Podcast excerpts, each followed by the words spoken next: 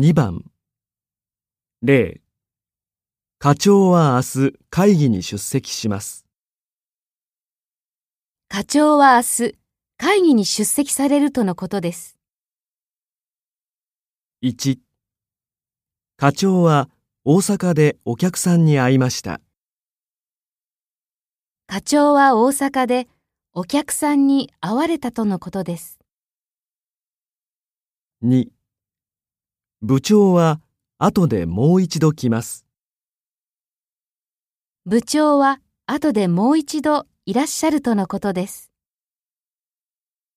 3お客さんは午後にもう一度電話してきます。お客さんは午後にもう一度電話して来られるとのことです。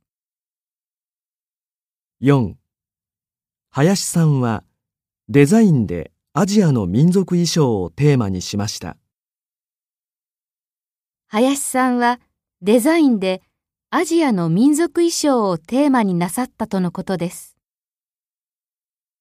5アレックスさんの日本の最初の印象はみんなが忙しそうにしていたことです。